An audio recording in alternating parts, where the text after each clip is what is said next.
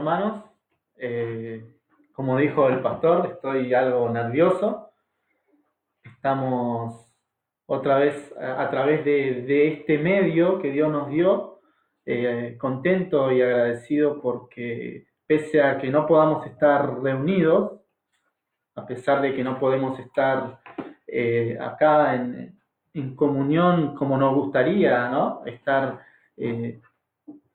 uno a uno, no podemos, pero gracias a Dios que proveyó estos medios, proveyó eh, las redes sociales para que podamos eh, desde tu casa eh, puedas estar compartiendo con los hermanos. Bien, como dijo también el pastor, estoy algo nervioso, así que hace mucho no predicaba y tampoco, mucho menos en este contexto. Y como dijo, es la primera vez que, que lo hago en eh, nuestra iglesia. Bien, eh, vamos a... Quiero hacer una reflexión antes de, con lo que hablaba el pastor anteriormente eh, por las noticias que había leído, el contexto en el que estamos nosotros hoy, sin poder vernos, sin poder estar reunidos, pero sabiendo que esto se va a terminar, que ya queda poco, que queda eh, apenas una semana para que empiecen a, ir liberando las actividades y prontamente podamos estar reunidos nuevamente. Pero en un país, en una nación donde el Evangelio está prohibido, donde las personas no pueden ni tienen acceso a un edificio donde llaman iglesia, donde estamos reunidos como todos los domingos, todos los miércoles, ahí es cuando eh, nosotros desde nuestras casas nos extrañamos y podemos ver los hermanos que no solo se extrañan, sino que están prohibidos y no saben hasta cuándo, eh, no saben si alguna vez van a poder estar reunidos públicamente, porque ellos lo tienen que hacer a escondidas, escapándose de la ley eh, que está en esos países a lo largo de la historia, podemos verlo, aún en tiempos bíblicos, eh, podemos verlo actualmente en países eh, donde rige el comunismo. Entonces, eh, debemos, yo pensaba esta semana y, valoraba todos los momentos que, que podemos estar. capaz, hay veces que uno decía, bueno, trabajo toda la semana, un domingo, un rato más, hay veces que, pero cuando venimos acá es un privilegio venir y reunirnos con todos los hermanos, porque hay otros que no pueden porque hay otros que eh, las leyes no le dejan. Y si lo hacen, eh, tienen una sanción que pueden ir presos, hasta pueden ser asesinados a causa de eso. Por eso, hermanos, eh, les animo, falta poco, falta menos, y para cuando vuelvan, como decía anteriormente, podamos estar más animados en, venir, en, en, valorar lo que tenemos, en valorar la, libertad que tenemos en nuestro país. Y así vamos a introducirnos a leer la semana pasada predicaba el hermano César, el capítulo 13 del libro de los Hechos. Eh, vamos a continuar con esto. Anteriormente eh, estaban en la iglesia de Antioquía, estaban en cinco hermanos, ¿no? Como se predicaba la semana pasada, Dios selecciona a dos, Dios selecciona a Pablo y a Bernabé para que sean enviados al ministerio en que fueron llamados. Vamos a introducirnos al primer viaje que se estableció eh, en las historias de las misiones y nada más, nada más y nada menos que eh, tenemos acceso a leerlo, a, y, esto creo que es un privilegio también de poder hacerlo porque tener la lectura de los primeros misioneros, del modelo que hay que tener para los hermanos que, que tienen que, ir a la misión y de nosotros, de vos y yo, de poder introducirnos, no solamente hacer grandes recorridos, sino que en los cortos recorridos que hacemos poder eh, aplicar también eh, eficazmente lo que la palabra del Señor eh, nos enseñó, nos dejó. Entonces vamos a leer el capítulo 13, desde el versículo 4 al 12, vamos a hacer la lectura. Dice, ellos entonces, enviados por el Espíritu Santo, descendieron a Seleucia y de allí navegaron a Chipre. Y llegados a Salamina, anunciaban la palabra de Dios en la sinagoga de los judíos. Tenían también a Juan de ayudante, y habiendo atravesado toda la isla hasta Pafos, hallaron a cierto mago, falso profeta judío, llamado Bar Jesús, que estaba con el procónsul Sergio Paulo, varón prudente. Este, llamándolo a Bernabé y a Saulo, deseaban oír la palabra de Dios, pero le, resistía Elimas, el mago, pues así se traducía su nombre, procurando apartar de la fe al procónsul. Entonces Saulo, que también es Saulo, eh, perdón, que también es Pablo, perdón, lleno del Espíritu Santo, fijando en él sus ojos, dijo, oh lleno de todo engaño y de toda maldad, hijo del diablo, enemigo de toda justicia, ¿no cesarás de trastornar los caminos rectos del Señor? Ahora pues, he aquí la mano del Señor está en contra ti, y serás ciego, y no verás el sol por algún tiempo. E inmediatamente cayeron sobre él oscuridad y tiniebla, y andando alrededor buscaba quien le condujese de la mano. Entonces el procónsul, viendo lo que había sucedido, creyó maravillado de la doctrina del Señor. Vamos a orar y a introducirnos al mensaje de hoy. Señor, te damos gracias por este momento que podemos compartir a través de los medios que nos has dado.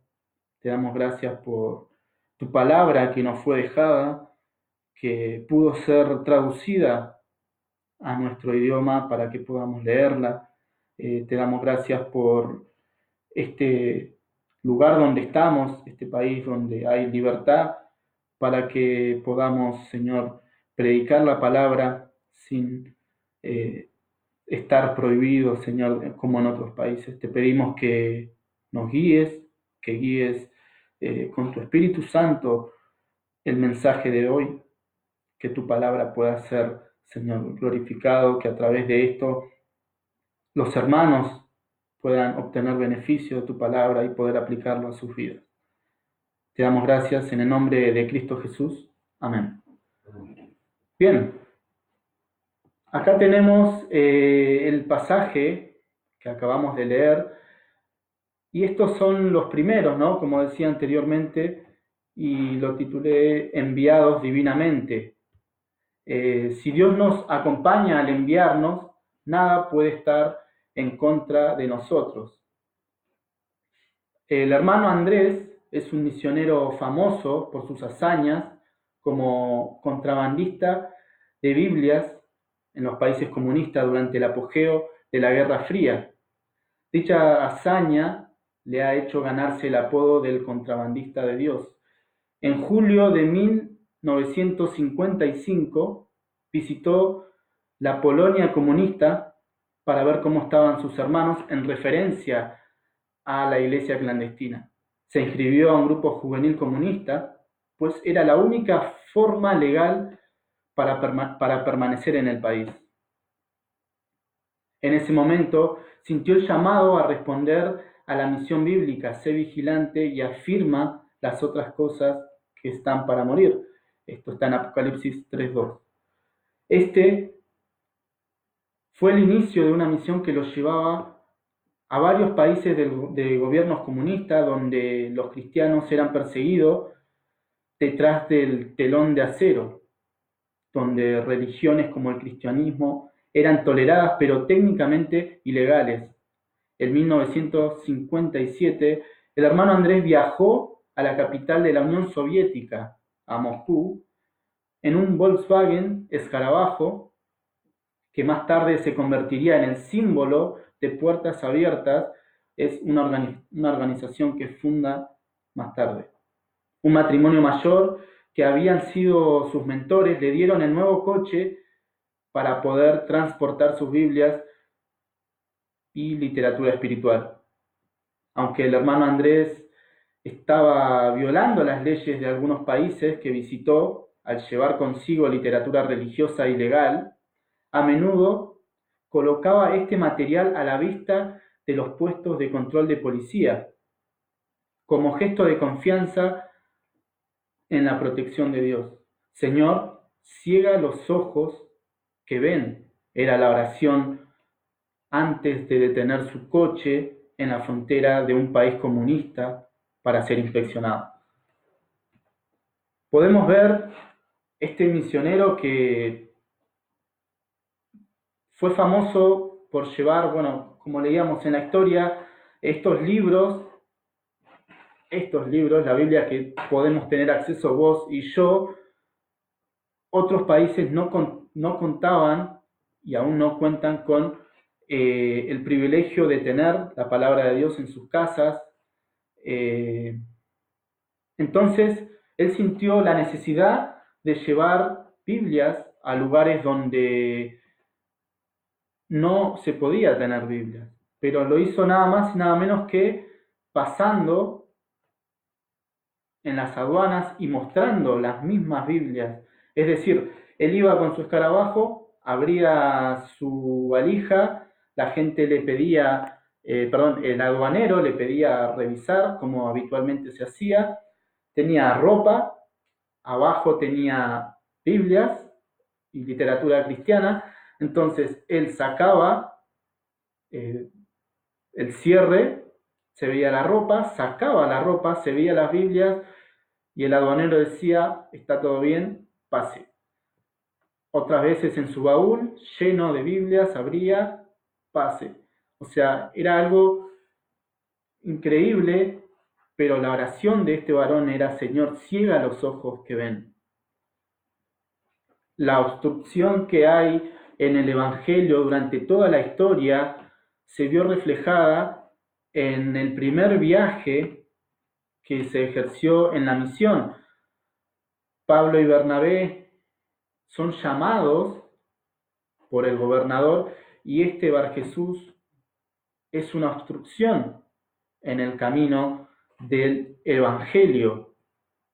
Pero así como se cegaron los ojos de Bar Jesús. Muchos aduaneros no vieron ni pudieron tener al frente de sus ojos esto que era eh, legal en aquel tiempo.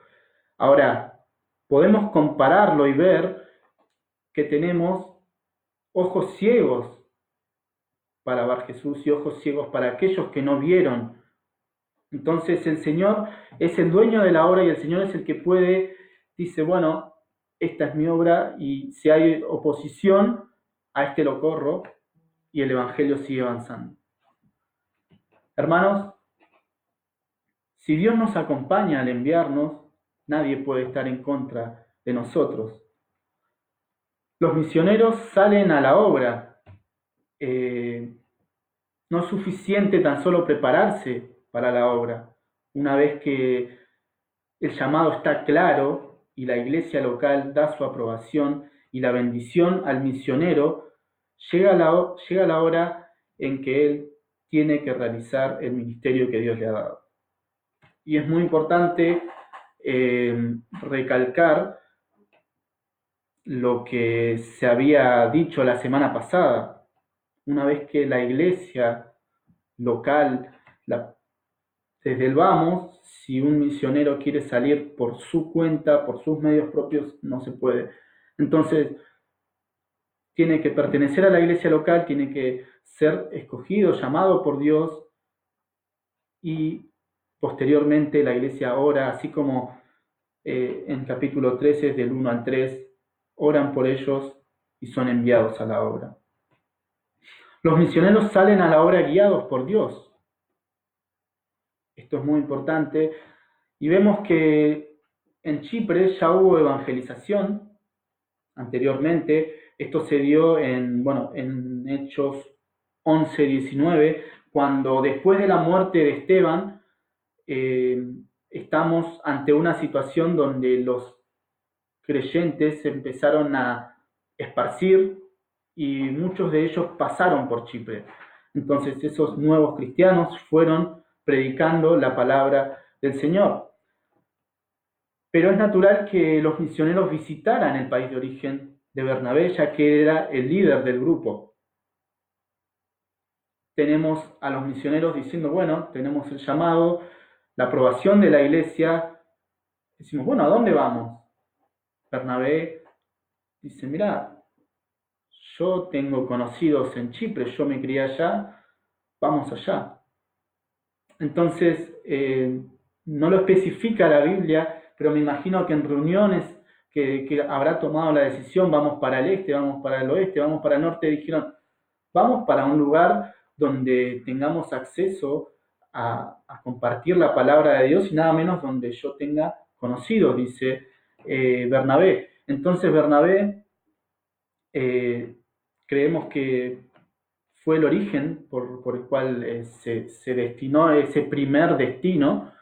Entonces fueron a, tal lugar y allí predicaron el Evangelio. Comienza ¿no? el momento cuando ellos fueron, y vamos a leerlo en, en versículo 4, ¿no? ellos son enviados por el Espíritu Santo. Esto es muy importante porque lo recalca.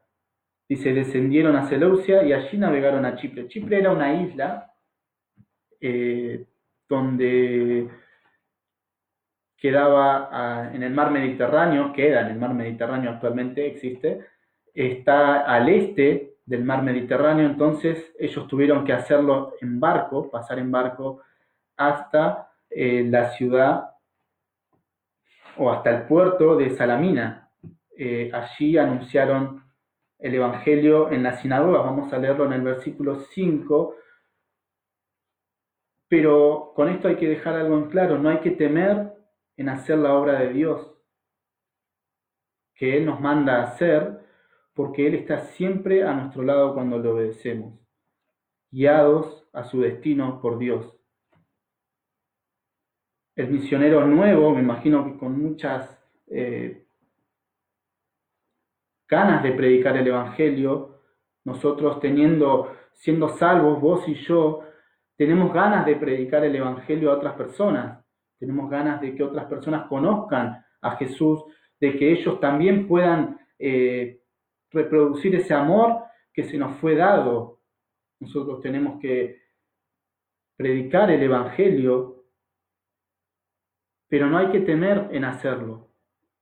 Como decía y escuchaba atentamente el, el devocional de esta mañana, no hay que ser cobarde en hablarle a tu amigo, en hablarle a tu patrón, no hay que ser cobardes en, en predicar la palabra del Señor, no hay que temer. ¿Por qué? Porque si Dios está con nosotros en este camino, en este recorrido que hacemos sobre esta tierra, Él nos va a guiar, Él nos va a llevar a destinos donde nos va a tocar predicar la palabra del Señor.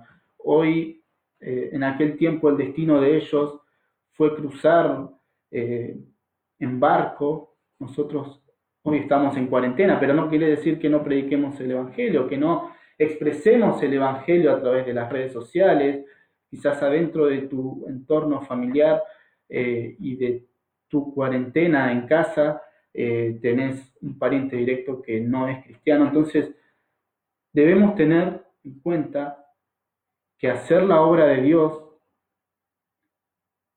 con valentía y con ganas, no hay que temer ante esa situación, hay que proseguir.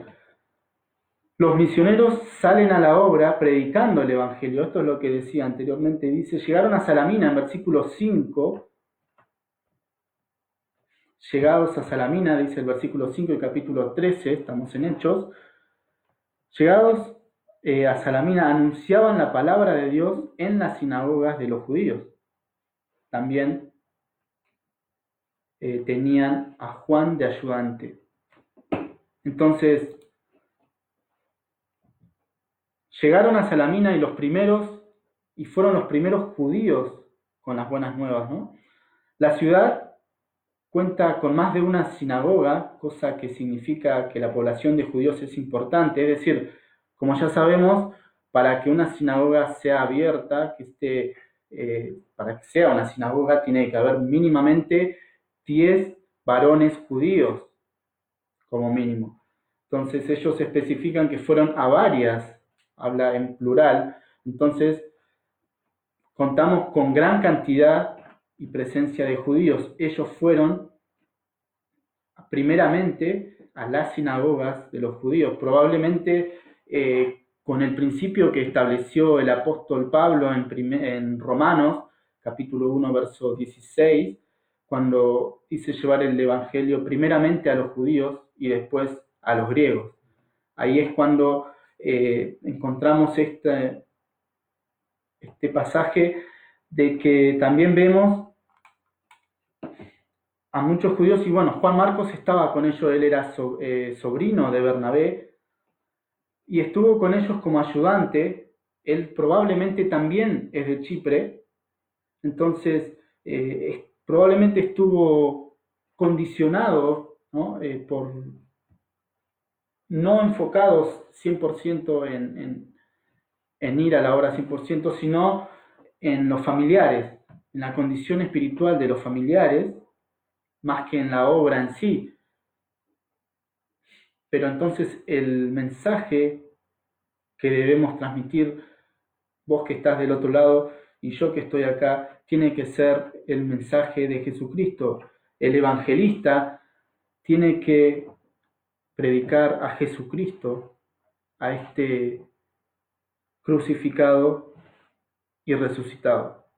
¿Por qué? Porque no hay otro nombre bajo el cielo dado a los hombres en que podamos ser salvos. No debemos eh, cambiar el mensaje.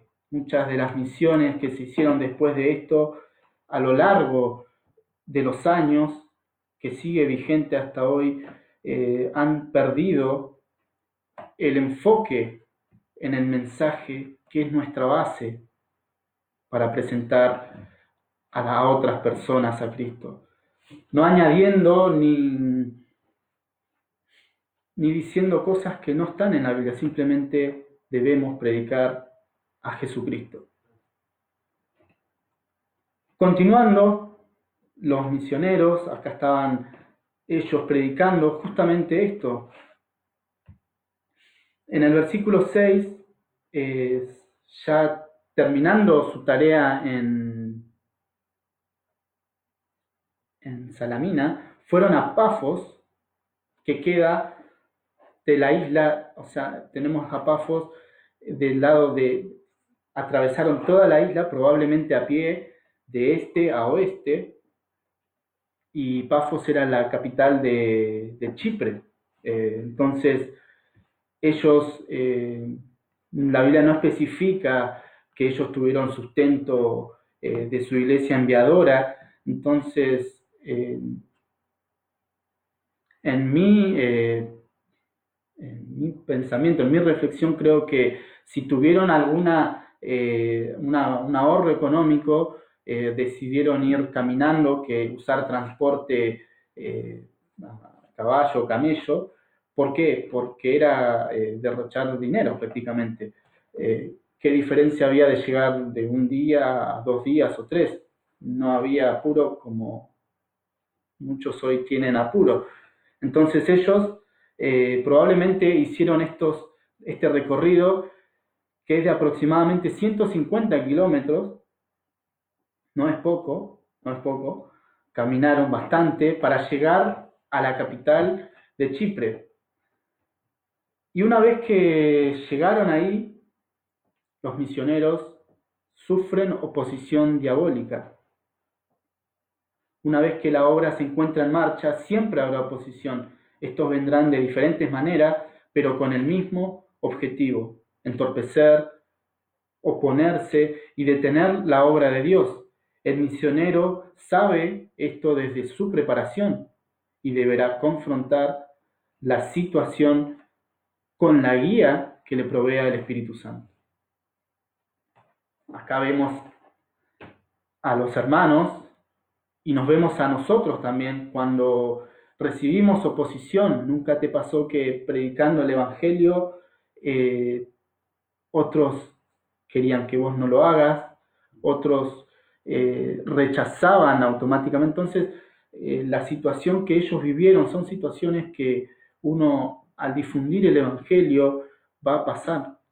Entonces, eh, esta enseñanza que nos deja nos afianza porque no debemos temer, como anteriormente decía, y asimismo debemos confrontar algunas situaciones con la guía del Espíritu Santo. Los misioneros sufren oposición diabólica y se encuentran frente a una audiencia mixta. Acá podemos ver en el versículo 6 y 7 del capítulo 13 de Hechos, 6 y 7, dice, ya atravesando toda la isla hasta Pafos, hallaron a cierto mago, falso profeta, judío, llamado Bar Jesús. Tenemos a un personaje judío mago, falso profeta llamado Bar Jesús. Tenemos a uno. Vamos a introducir al segundo. En el versículo 7 dice que estaba con el procónsul Sergio Paulo, varón prudente, y este había llamado a Pablo y a Bernabé, eh, perdón, a Saulo y a Bernabé, porque deseaba oír la palabra de Dios. Tenemos a dos personas que tranquilamente por la lógica de Pablo y Bernabé decían, bueno, vamos primeramente al judío, después al gentil, eh, el judío nos va a escuchar, pero no es porque hacían eh, preferencia a los judíos porque eran judíos, sino porque tenían la información del Antiguo Testamento, tenían la información de que el Mesías iba a venir, de que el Mesías iba a venir a salvarlos.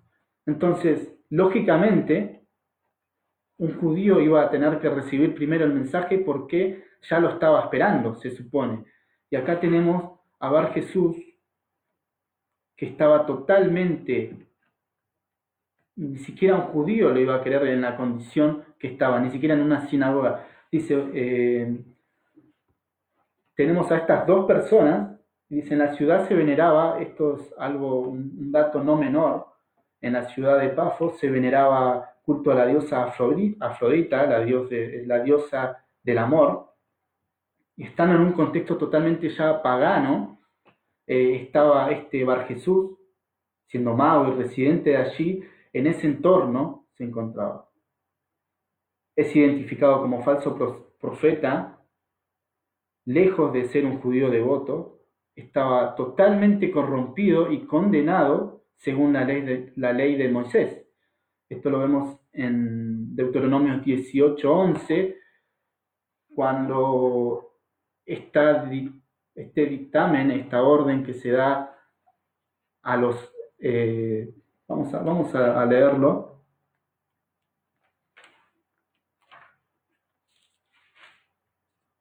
Deuteronomio 18 y arrancamos desde el 10. Dice, no, seas, no sea hallado en ti quien haga pasar a su hijo o a su hija por el fondo, ni practique adivinación, ni agorero, ni sortilegio, ni hechicero, ni encantador, ni adivino, ni mago, ni quien consulte a los muertos. Es decir, el propio judaísmo rechazaba, siendo él judío, rechazaba totalmente eh, estas prácticas y él sin embargo lo hacía deliberadamente. De hecho estaba al lado del procónsul, del gobernador, eh, siendo una especie de, adivino, de, persona espiritual superior, quien eh, de alguna cierta manera aconsejaba al procónsul. Entonces, eh, tenemos un problema ahí, porque lo lógico que esperaba Pablo y Bernabé era un judío y poder decirle, el Mesías ha llegado, Jesucristo. Entonces se recibieron con algo totalmente diferente a un hombre que era falso profeta, a un hombre mago. Entonces vemos que eh, lejos estaba de, que, los papeles estén eh, bien, sino que estaba todo invertido. Y más aún cuando vemos el deseo del procónsul Sergio Paulo.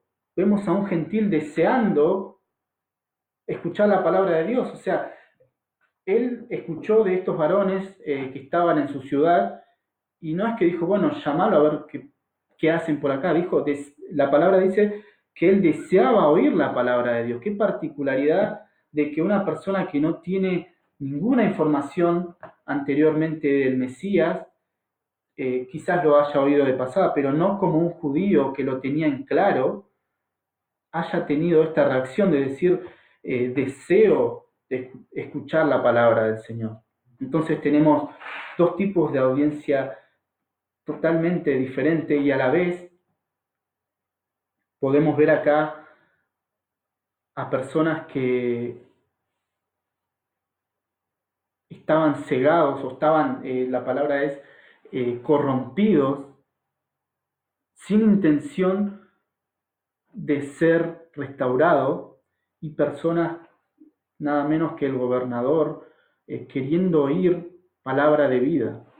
Esto no es un dato menor, siendo que Pablo y Bernabé, como decía anteriormente, estaban predicando primeramente a los judíos y si se podía a los gentiles.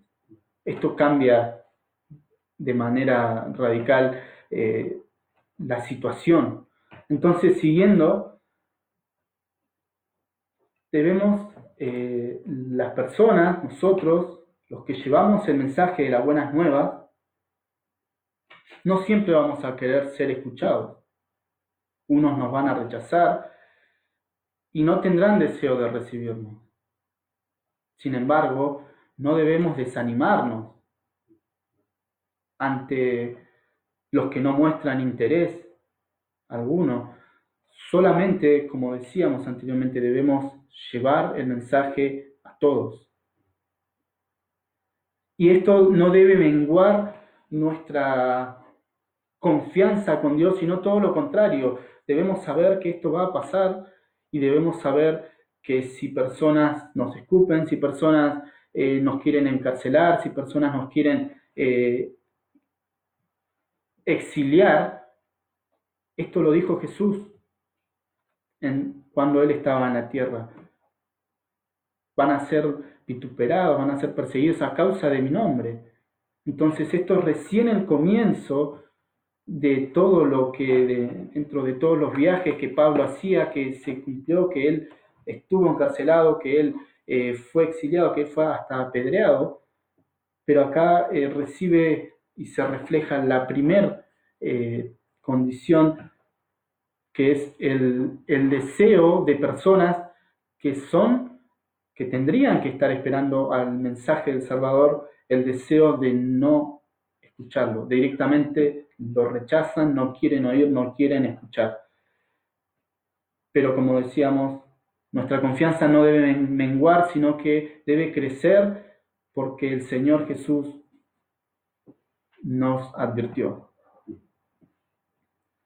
Y otra cosa, la obra es del Señor. Nosotros solo somos mensajeros, solo llevamos con nosotros eh, el recado que nos dejó Dios de ir y, compartir la palabra del Señor. La obra la hace Dios, eh, la obra es de Dios. Entonces, tampoco debemos desanimarnos porque si nos frustramos, decimos, bueno, me está yendo mal, eh, personas no me quieren oír, ¿qué pasa? ¿Hablo, mal? Eh, ¿Tengo algo en la cara que no me quieren ver? No, quédate tranquilo, la obra es del Señor, no es de hombre. Un judío se opone al mensaje del Mesías. Acá vamos a hacer más enfoque en este hombre que rechaza, de entrada rechaza eh, el mensaje del Mesías. Sus intenciones, aparte de rechazarlo, era apartar al gobernador de la fe. ¿Cuál era el motivo por el que hacía esto? Él lo hacía porque ¿Por qué motivo lo hacía? Su puesto en la corte peligraba. Él supongo que se ganaba la vida ahí, tenía un sueldo y él estaba defendiendo sus propios intereses. Es de ser una persona, de estar al lado del más importante de la isla, el ego de decir, bueno, yo trabajo al lado del gobernador y no cobro mal. O sea, sus intereses estaban siendo vulnerados si es que el mensaje llegaba a este varón, a este hombre. ¿Por qué? Presentaba a Jesucristo, iban, él sabía bien que iba a caer en, si caía en la verdad, iba a saber que un mago no es acepto delante de Dios. Entonces automáticamente iba a ser desplazado a su puesto.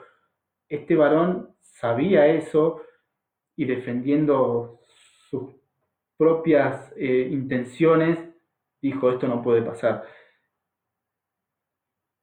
Y él nos dio un ejemplo de los varones malvados que hay y de lo que dijo Pablo eh, en la carta a Timoteo, en versículo, en primera carta de, Timoteo, de, eh, capítulo 6, versículo 10, donde dice, la raíz de todos los males es el amor al dinero, el cual codiciando algunos se extraviaron de la fe y fueron traspasados por muchos dolores.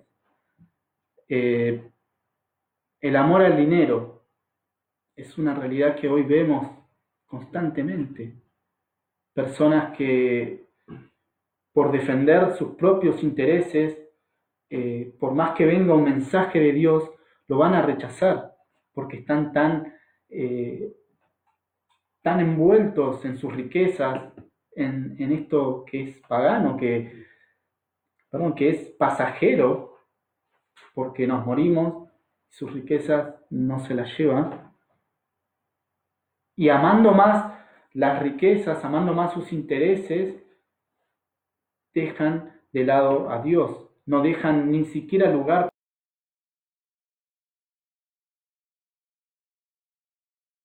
para que actualmente se ve mucho que podemos ver y que nos toca vivir y está a la vista. Acá en el versículo 9 vamos a leer, dice entonces Saulo, que también es Pablo, es la primera vez que a Saulo lo llaman Pablo. En este libro es la primera vez y muchos dirán, bueno, es porque él era perseguidor de iglesias y ahora se cambió el nombre para no quedar con mala fama. No. Eh, en, aquel tiempo, bueno, él sabemos que era eh, ciudadano romano, él era judío, tenían varios nombres según eh, el judaísmo y tenían el nombre romano. Entonces era por cuestión de de geográfica eh, este, pasa actualmente hoy con, nuestro pastor. Nuestro pastor es eh, norteamericano y su nombre es Shane, traducido acá es Santiago. Entonces, eh, bueno, él le gustó más Jaime. entonces ahí se cumple esto que es geográfico. así podemos poner muchos ejemplos, pero Pablo, Saulo desde acá en adelante lo van a llamar eh, Pablo. Entonces Pablo se enfrenta contra los, contra los poderes de las tinieblas. Y retomamos el versículo 9, que dice entonces Saulo, que también es Pablo, lleno del Espíritu Santo, esto es algo no menor, lleno del Espíritu Santo, fijando sus ojos en él, le dijo, oh lleno de todo engaño y de toda maldad, hijo del diablo, enemigo de toda justicia, ¿no, cesarás de trastornar los caminos rectos del Señor? Pablo reprende a, a Elimas y hace una serie de afirmaciones dando descripciones de un falso profeta que logró identificar, dijo, engañador, hacedor de maldad, hijo del diablo y enemigo de justicia. Identifica a un falso profeta, cosa que eh, debemos también estar preparados como recibimos preparación el año pasado en Segunda de Pedro, los miércoles acá, eh, cómo identificar a un falso profeta. Entonces él quedó al descubierto y Pablo le hace saber estas cuatro descripciones. Engañador, alguien que miente, que alguien que hace maldad. Hacedor de maldad es alguien que practica la maldad, alguien que no, no la comete, sino que la practica constantemente. Hijo del diablo, llevaba el nombre de Bar Jesús, que traducido es hijo de Jesús. Entonces, en contraposición a eso, también le dijo hijo del diablo. O sea, no, no, no había posición ahí. Eh, y enemigo de la justicia. O sea, no, no, se llevaba con la justicia. Es decir, no podía, eh, él dictaba juicio, él hacía algo o decía algo sobre alguien, dictando juicio que ni siquiera él iba a poder cumplir, que ni siquiera él estaba dispuesto a eh, poner en práctica. Entonces, este es un auténtico falso profeta, como lo identifica eh, el apóstol. Y ahora bien, una vez identificado, lo confronta. Lo confronta y con el versículo anterior que volvemos ahí dice, lleno del Espíritu Santo, él estaba siendo, eh, Pablo estaba siendo guiado por el Espíritu, Pablo estaba eh, confrontando, guiado por el Espíritu Santo, eh, él le hace esta pregunta retórica, le hace esta pregunta como, ¿te estás oponiendo a la obra de Dios? ¿Hasta cuándo vas a querer pararte enfrente de una obra que es del mismo Dios. Y automáticamente es corrido. Y vamos a ver cómo alguien que se para en, el camino, en el trayecto de la evangelización, de, de, vos y yo, cuando estamos eh, en nuestro peregrinaje, en esta tarea de, hablarle a otro, de, de hacer la obra del Señor, vamos a ver cómo las personas que se interponen en el camino no somos nosotros con nuestra fuerza ni con nuestras habilidades quien eh, nos corremos o hacemos algún tipo de, de pirueta, sino que es el mismo Dios quien hace reflejar en ese camino cómo es corrido y cómo Dios se glorifica en esa acción. Vamos a verlo en el versículo 11, dice, ahora pues he aquí la mano del Señor está en contra tuya y serás ciego y no verás el sol por algún tiempo. inmediatamente cayeron sobre él oscuridad y tiniebla, y andando alrededor buscaba quien le condujese de la mano. Podemos ver en este versículo 11 cómo Dios obra de una manera eh, haciendo un milagro, pero diciendo, vos estás obstruyendo el camino, correte. Eso hizo el Espíritu Santo. Y eso hace el Espíritu Santo durante toda la historia. Hoy nosotros estando en Argentina eh, podemos ver el, fruto de muchas personas que, predicaron el Evangelio, que quizás tuvieron que pasar muchos eh, de estas cosas, ¿no? de, ser obstruidos de diferentes maneras, pero el Señor dice, correte, la obra sigue en pie, sigue adelante. Y este varón queda, queda fuera de escena, queda, perdón, queda fuera de escena en un instante. Él queda ciego y alguien le, él estaba palpeando quién lo podía llevar a la casa. Se terminó eh, la, la oposición. Es decir, eh, cuando el Espíritu Santo actúa, Él hace algo tan maravilloso que parece algo tan simple a la vez.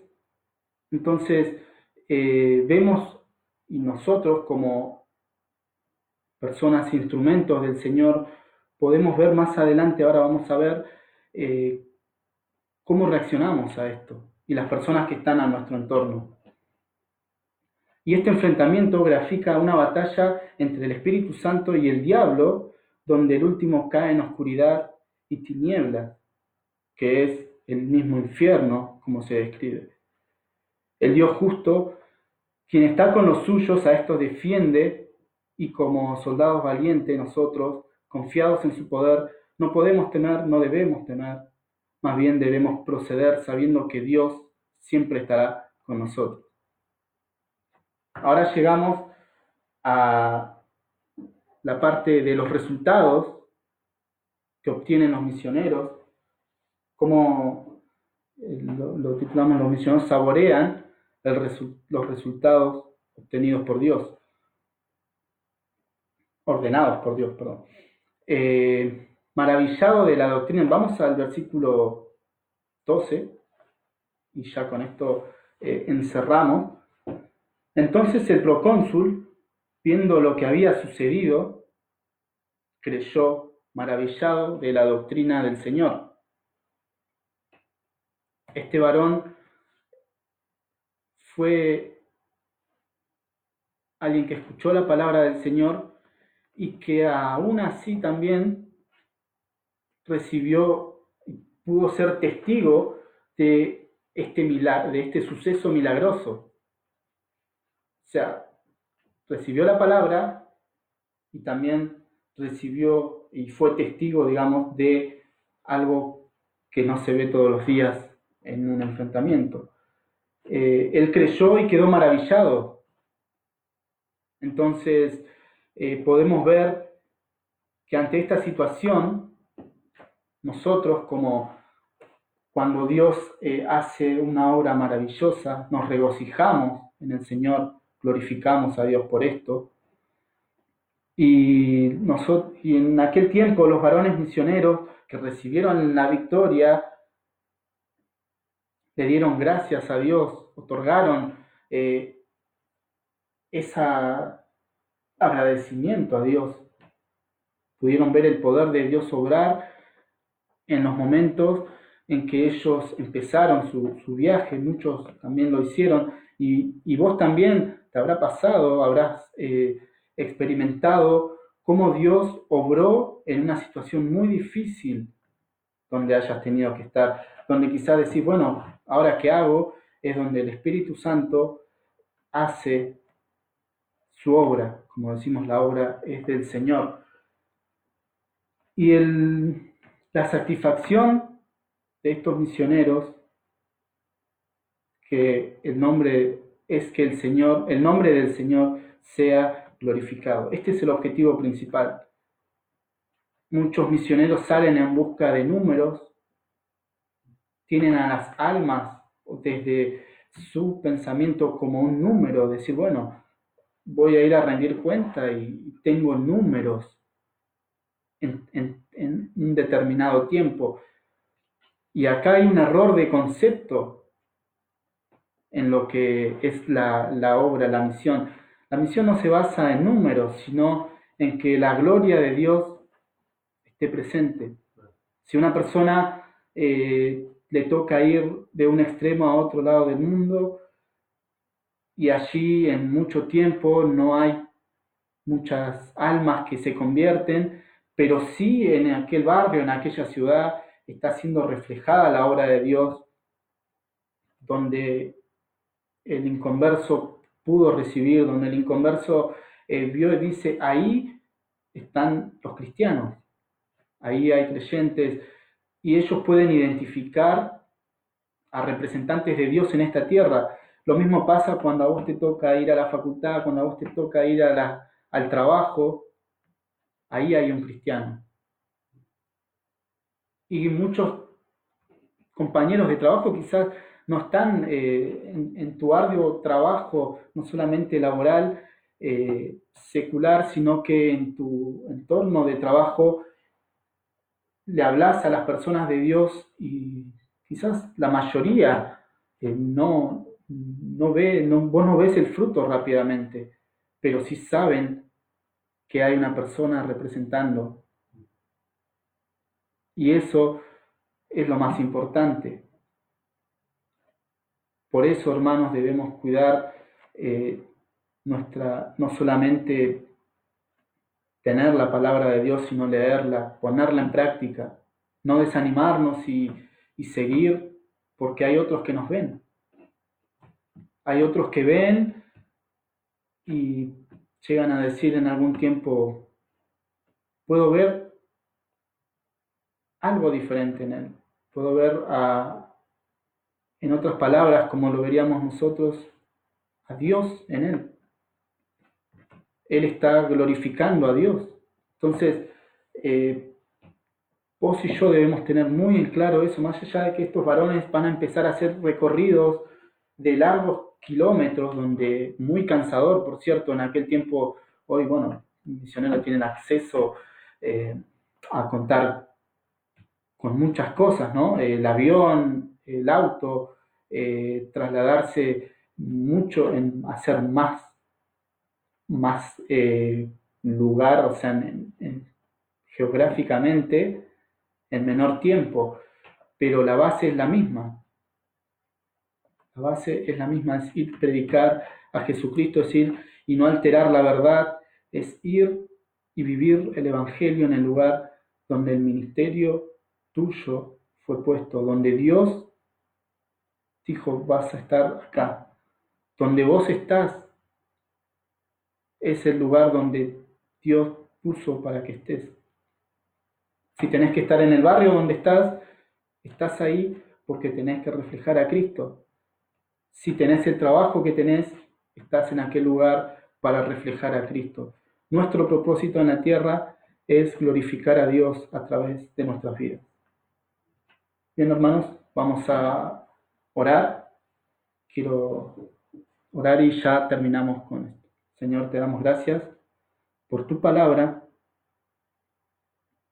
porque tú has dejado escrito la primera primer viaje, el primer ministerio de estos hombres, quien dejaron su ejemplo para que nosotros lo podamos tomar, para que nosotros lo podamos eh, aprovechar y así trazar una vida bíblica y así poder eh, Señor, tener aún más preparación, que tu Espíritu Santo sabemos que siempre va a estar con nosotros. Te pedimos que nos estés ayudando en donde nos has puesto, en nuestro entorno. También te pedimos por aquellos misioneros que, que actualmente están en otros lugares, que puedan, Señor, ser eh, tener muy presente que tu espíritu está con ellos, pese a las adversidades, eh, a pesar de la resistencia de la oposición. Señor, nosotros tenemos eh, resultados favorables porque podemos ver tu nombre glorificándose. Gracias Dios. guardanos en la semana, una semana de cuarentena que aún nos queda, Señor, te pedimos por nuestra nación que, que este virus lo ha parado económicamente. Señor, pedimos que nos estés eh, guiando a nosotros como, como pueblo tuyo en cumplir,